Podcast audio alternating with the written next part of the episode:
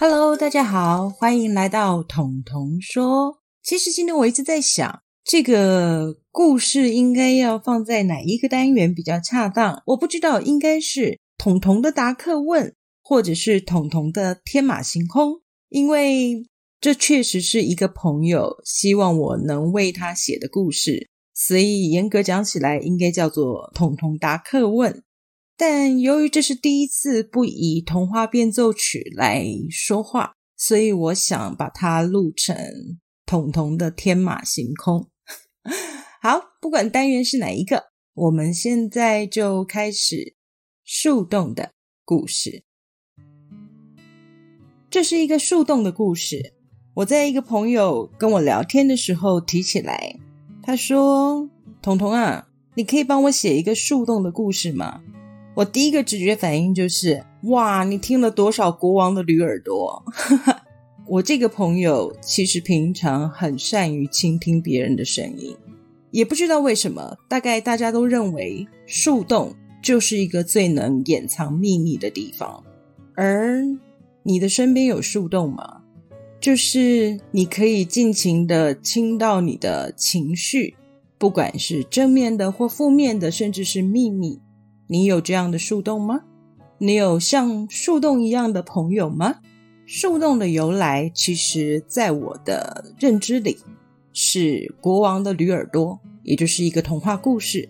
国王的驴耳朵，国王长了一对驴耳朵，然后不愿意让大家发现，所以他就要求替他理发的理发师不可以告诉别人，国王长了一副驴耳朵。可是理发师实在忍不住。对我们知道秘密的时候，常常我们也是很想很想把它说出来的，尤其是那种嘘不可以跟别人说的那一种，就特别想讲。这大概是人性吧。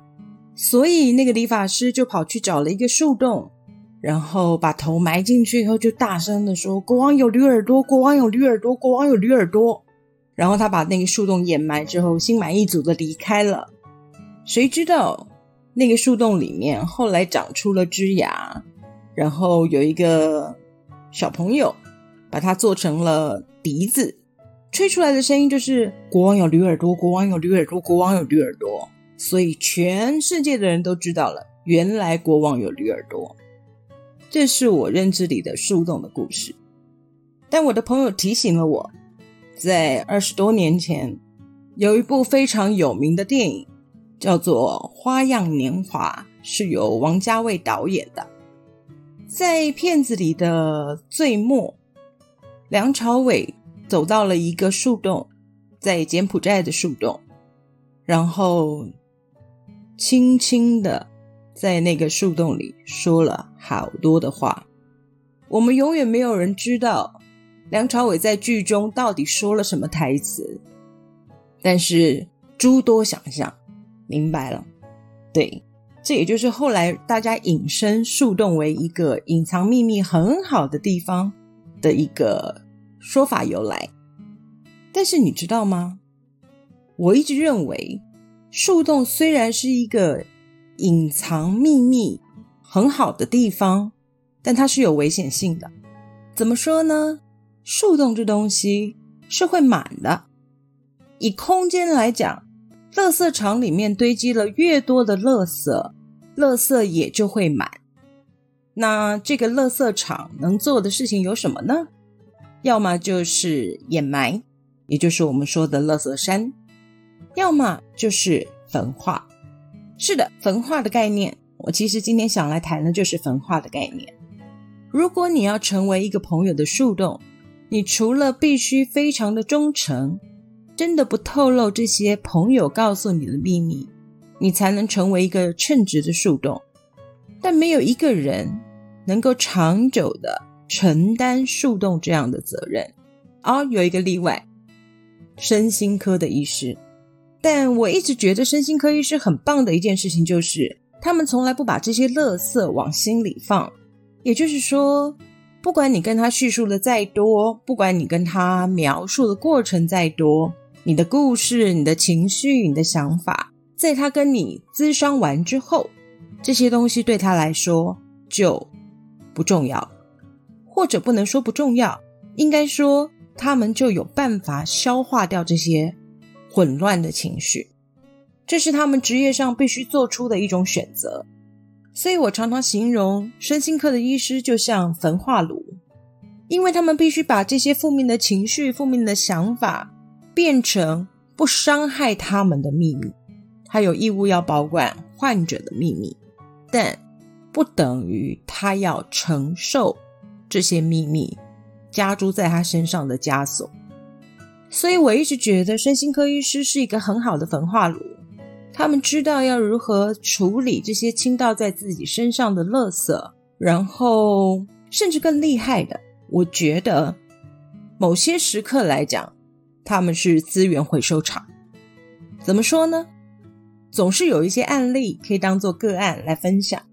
那这就是资源回收的部分。对我来说，一个好的身心科医师，他除了必须是焚化厂之外，最好的一件事情就是它能成为资源回收厂。为什么要当资源回收厂？因为对我们来说可能是垃圾的情绪，对我们来说可能是负面的影响，但是在他们专业的剖析之后，它可以让其他的病人得到一种同感的概念。好，话题说的有点远，我们今天不是要讨论身心科的医师，再回到我们自己身上来说。当我们承担了别人的秘密，我们成为一个树洞之后，我们的情绪很容易满载。毕竟，我们承担的不是一个秘密而已，我们还要承担属于我们自己，也许连别人都不能透露的秘密，也就是我们也是我们自己的树洞。成为树洞并不可怕，可怕的是成为树洞之后，你不知道如何应应，你将会承载那些秘密。而无处可说。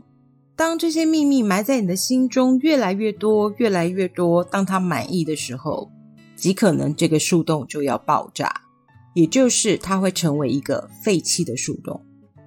对朋友来说，成为一个废弃的树洞就毫无意义了；对自己来说，变成一个废弃的树洞，那就连自己的秘密都无法承载了。这样的树洞。感觉好像有点可悲，而且树洞跟人与人之间的交流有点不太一样。怎么说呢？我们人与人之间的交流，在聊天的过程中、沟通的过程中，你会听到对方的想法，然后经过一番倾听之后，你可以提出你自己的想法，这就是一种交流。可是树洞好像没有这样的功能，树洞是不会产生回声的。也就是说，就算树洞产生了回声，你听到的还是自己的声音，你听不到别人给你的意见，你也听不到别人其他的想法，所以很容易就纠结在那个自己想要描述的秘密里面，然后无法挣脱。那么，和树洞说话有意义吗？至少我觉得意义不那么大。至少我觉得。能够沟通聊天，然后取得彼此的想法以及对这件事情的认知跟了解，更好帮助我们分析问题的方式。我的朋友会找我聊天，有的时候呢，纯粹只希望我当个树洞；有的时候呢，会希望我能够给他们的一些意见。嗯，我的分析不见得会是最好的，但是我觉得能够提供另外一种想法给我的朋友是一件很棒的事情。因为也许你不小心就听到了他的盲点呢，或许就让他多了另外一种思考的模式呢。树洞不只是树洞，我一直这么认为。虽然我很荣幸成为大家的树洞，成为我朋友们的树洞，但我知道我愿意当的树洞是带有焚化炉的那一种，并且希望有资源回收的功能。这样你们了解我对树洞的概念了吗？嗯，今天想要分享这个故事的原因，是因为我觉得很多时候我们都在倾听别人的负能量，倾听别人的负能量并不是一件纯粹的坏事，因为有的时候我们也会在别人的故事里面找到我们自己人生中的答案。但是如果你成为一个只聆听的树洞，而没有任何的反思或没有任何的建议的话，我觉得真的有点太可惜了。毕竟人那么多，想法那么多，这个世界那么大。好，我还是不知道这个单元应该要放在彤彤说的彤彤答客问，还是彤彤的天马行空。不管怎么说，这就是彤彤说喽。谢谢你们收听彤彤说，我们下次再见。